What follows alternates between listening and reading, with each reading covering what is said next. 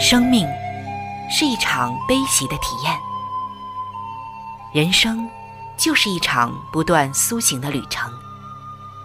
心灵的方向错了，就无法感受生命的喜悦。今天在这里，上帝与你有约。认识上帝是一场盛大的遇见，它能使你沉淀心灵的浮躁，过滤往日的忧伤，带你触摸心灵与生命的神圣所在。上帝说：“你的心需要休息。”各位亲爱的听众朋友，这里是希望福音电台为您带来的福音节目《触动的心灵》，我是主持人春雨。让我们在这里远离心灵的疲惫，回归上帝的抚慰，触动心灵的每一丝感动，都让它留住。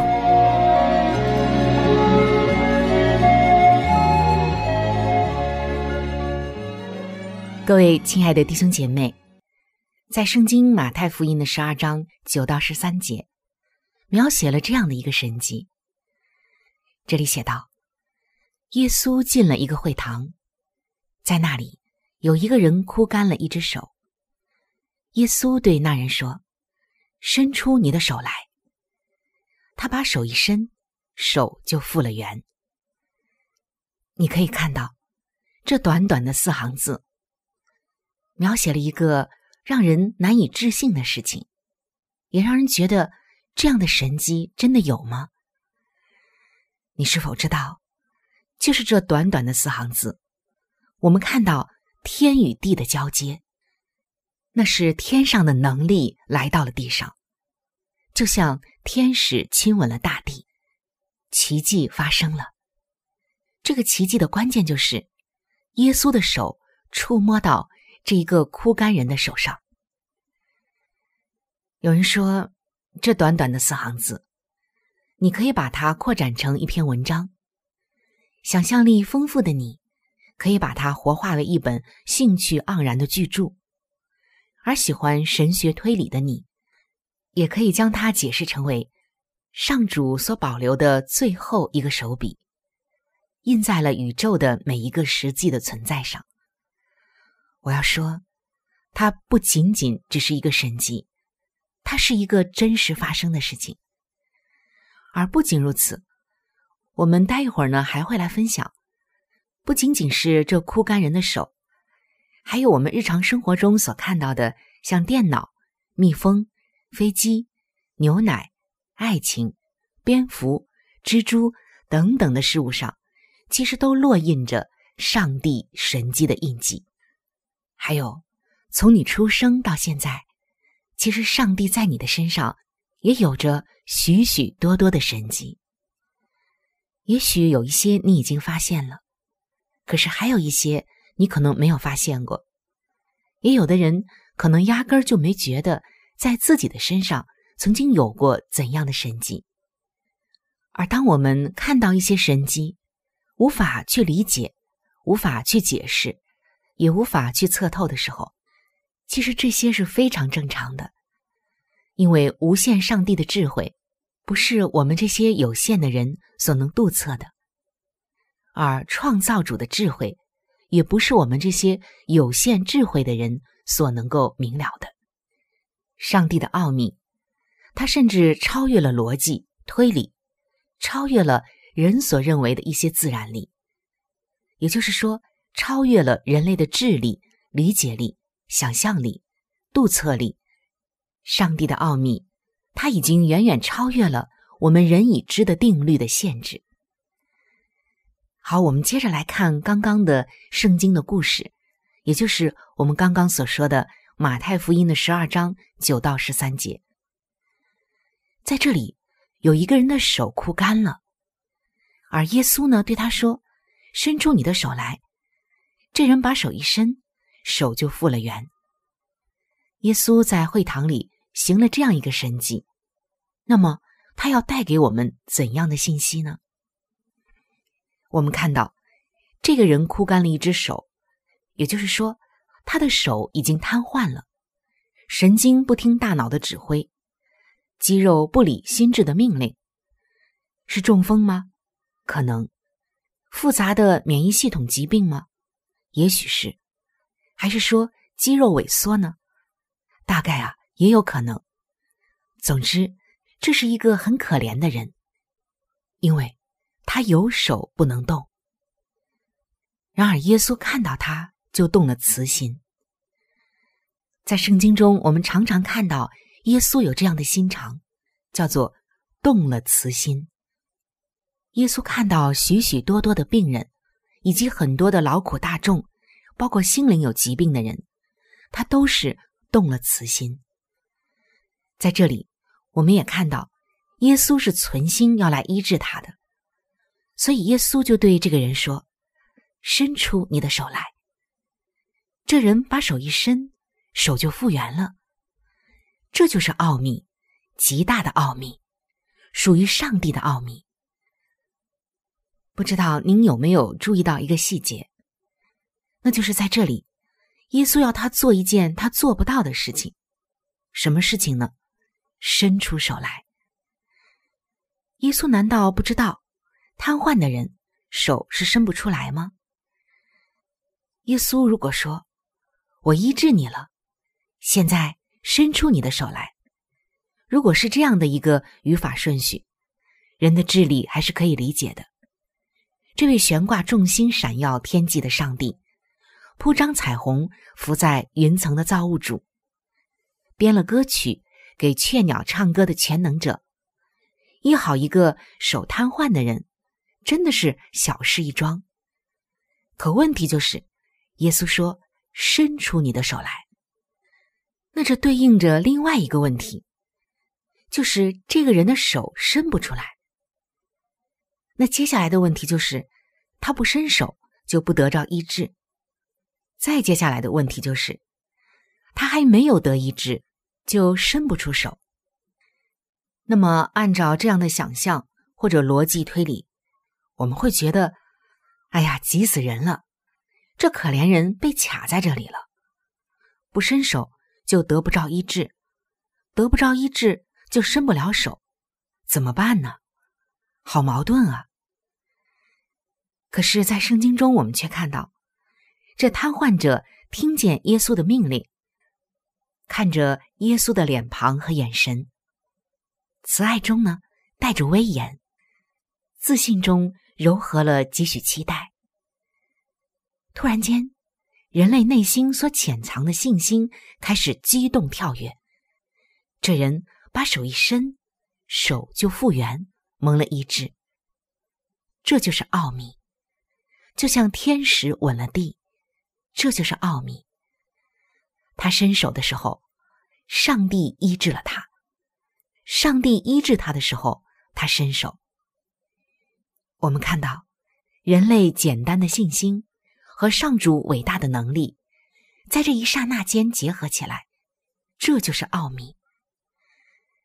亲爱的弟兄姐妹，你知道吗？宇宙间充满了上主神秘的手迹，比如像。牛吃了青色的草，怎么会分泌白色的奶呢？人喝了白色的奶，又怎么会长出黑的头发、红的嘴唇、硬的指甲、有弹性的皮肤呢？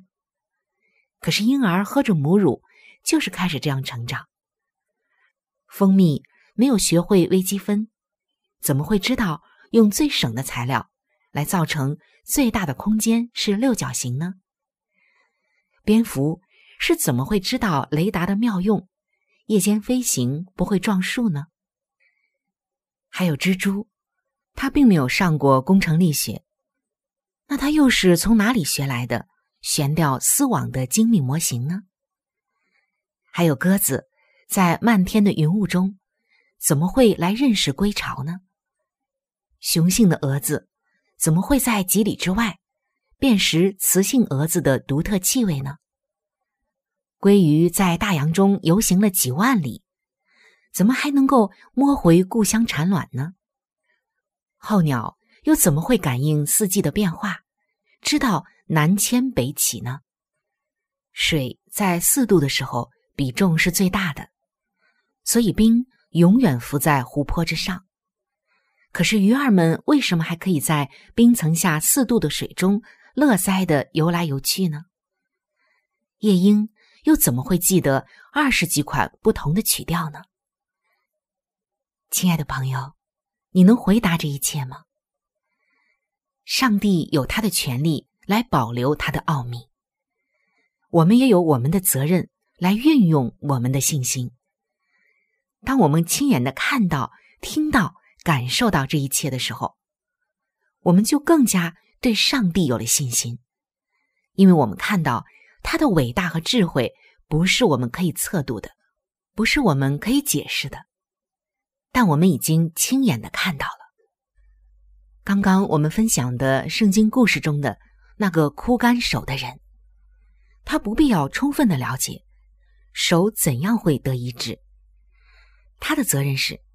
相信耶稣的全能，运用信心，心智下达命令给肌肉说：“伸手。”是他的信心使他做到了这件事，那就是伸出手来。就像今天的我们，你也不需要充分的理解电脑是怎么运作的，晶片怎么会和监视器合作呢？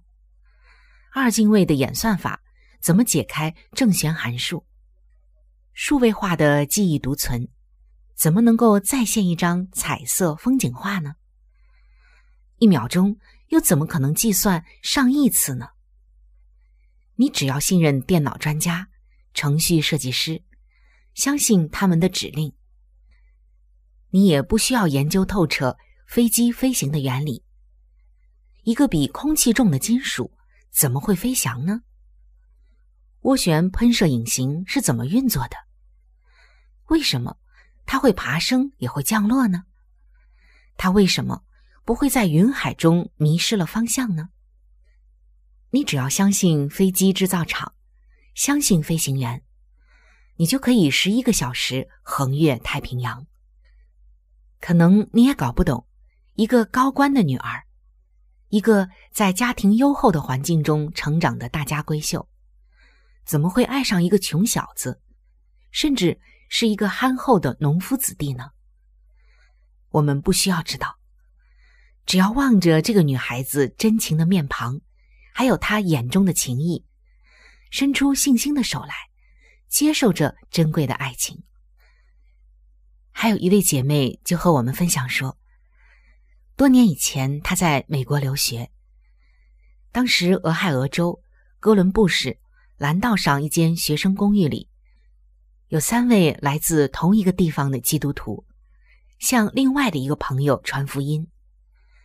这个朋友几乎信了，但是还有一个问题，他说：“我还没有完全了解信仰。”于是，这三个基督徒就和这位朋友分享了牛奶、蜜蜂、蜘蛛和圣经中这个枯干的手得医治的故事。结果，这个朋友看着他们的脸，信心跳跃出来，伸出手来，接受了耶稣基督做他的救主，就像天亲吻了地。这是奥秘。你的信心加上帝的全能，就等于神迹。其实，在我们每个人的身上，都有着许许多多的神迹，让我们每一个人。来追溯一下我们的历史。当你在母腹之中，由一个受精卵开始变成一个小人儿，长出心脏，长出四肢、大脑等等，这里面的奥秘谁能度测呢？染色体的奥秘谁能知晓呢？基因的序列，还有现在对基因不断的研究，有谁能够研究透呢？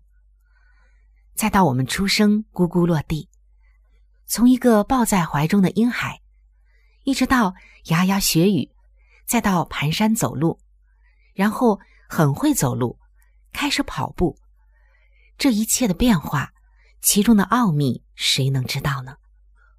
我们长头发、长肌肉，每一个脏器的发育等等，甚至还有神经，再小到细胞和细胞核的成长，这个奥秘谁能知晓呢？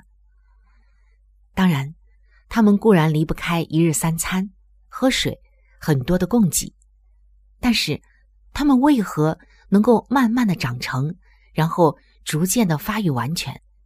这里面的奥秘，我们真的是无法测透。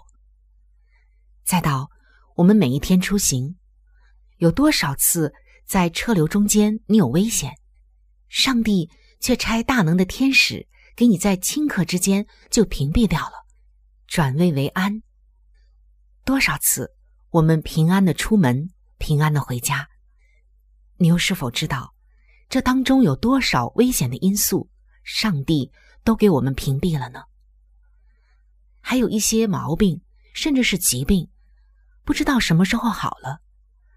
即或我们感冒，我们有病，可是我们能够痊愈，这样的奥秘谁能知晓？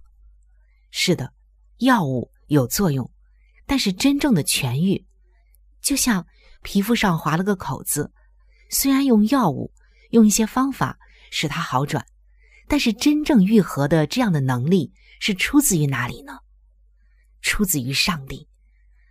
还有太多太多的神迹，弟兄姐妹们所带来的那多如云彩的见证等等，可以说，从我们在母腹里一直到现在，我们承蒙了多少的神迹，你能数得清吗？甚至有的神迹你都不知道的。上帝在暗中已经保全了你，即使我们在苦难中，上帝还是不离开我们，使我们因着对他的信心，能够胜过苦难和黑暗，最终乐观而信靠的活下去。这本身就是一个神迹了。还有上帝对你家人的一次次的保守。可能啊，我们总是会数算我们的困难。但却很少或者不善于来数算和发现上帝在我们身上的恩典，所以我们会软弱。但是今天，当我们看到上帝医治了那枯干的手，我们就知道那是天亲吻了地，那是上主的力量贯穿到一个有病的人身体里，奇迹就发生了。什么是枯干呢？枯干。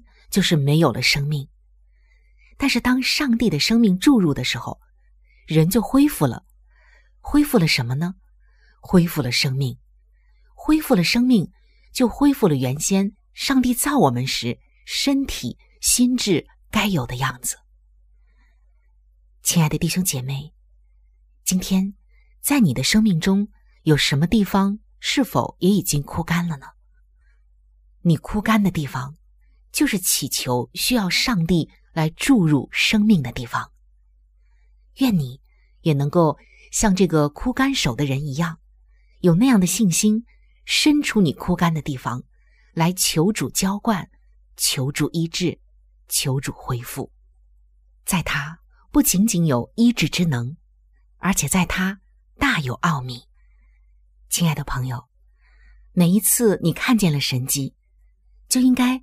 向这位大有奥秘，但又极其爱我们的上帝，发出你的赞美和致敬。也愿你枯干的地方，因着上帝生命的注入，能成为那生命的绿洲。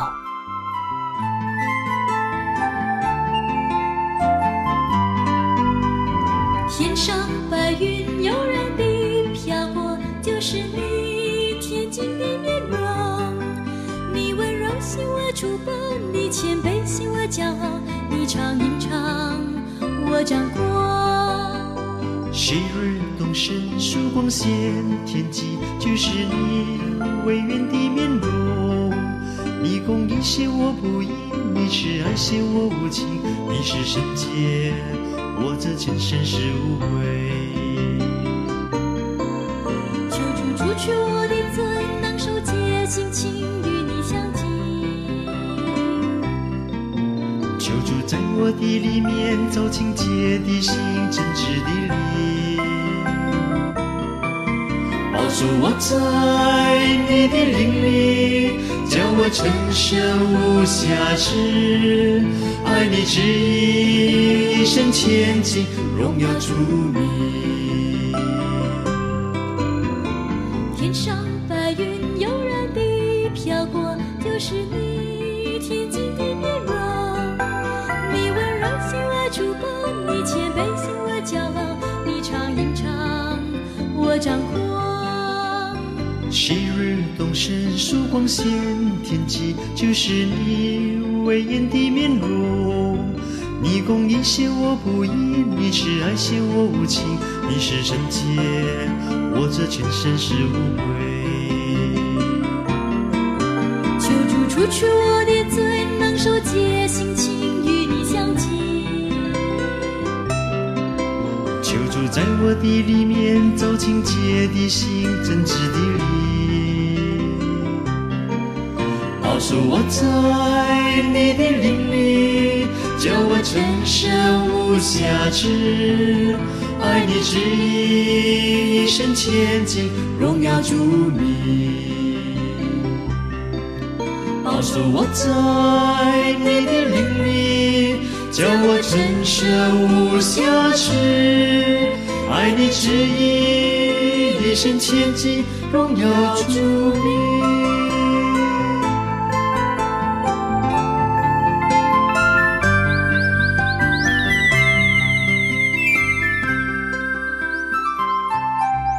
各位亲爱的弟兄姐妹，欢迎来到每日灵修的时间。走进每日灵修，走进灵性的加油站，也走进上帝在每一天所对我们说的慈爱话语当中。今天每日灵修的主题经文记载在《圣经约伯记》的十二章十三节。在上帝有智慧和能力，他有谋略和知识。今天每日灵修的主题是冷漠无情。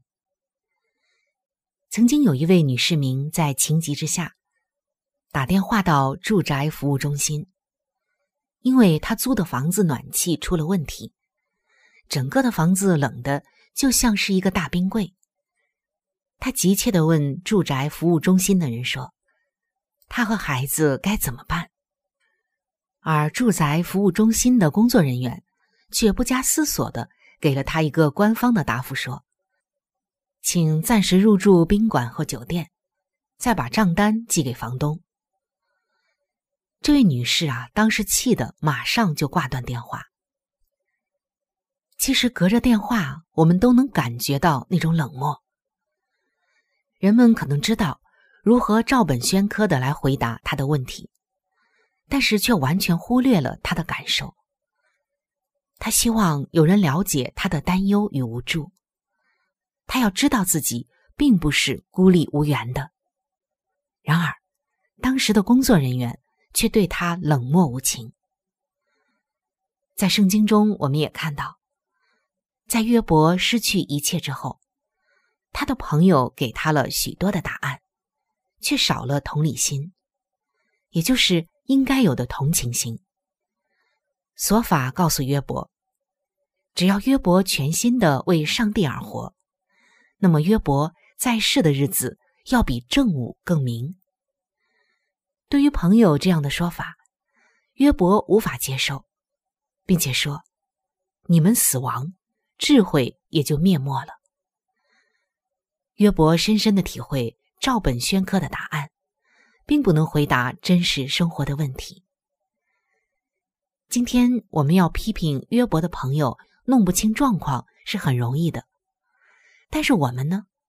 我们不也是常常在还没有了解问题的来龙去脉之前，就不加思索的给予对方答案吗？甚至去说教别人吗？甚至是责备？的确，人都需要答案，但更重要的是，他需要有人倾听与了解。他知道我们关心他们。所以，亲爱的弟兄姐妹，恳求天父能帮助我们，在给别人建议之前，先成为他的朋友。也感谢上帝，让我们能在祷告里向他先来倾心吐意。也谢谢他赐下的圣灵，使我们永不孤单。亲爱的弟兄姐妹，人首先要感受到你的关心，才乐意去听你的建议。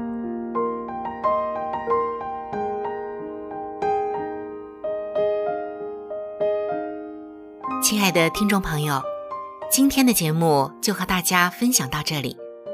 如果您有什么样的触动与感想，欢迎您来信与我联系。如果您想要了解基督教，或者想要对圣经有进一步的认识和理解，在我们这里有一些资料，还有圣经，都是可以免费的赠送给您的。主持人春雨愿成为您最知心的朋友。来信请寄：香港九龙尖沙咀山林道二六杠二八号。山是大山的山，林是树林的林，道是道路的道。香港九龙尖沙咀山林道二六杠二八号。您写“春雨收”就可以了。春是春天的春，雨是下雨的雨。如果您是用电子邮件，请记我的电子邮箱。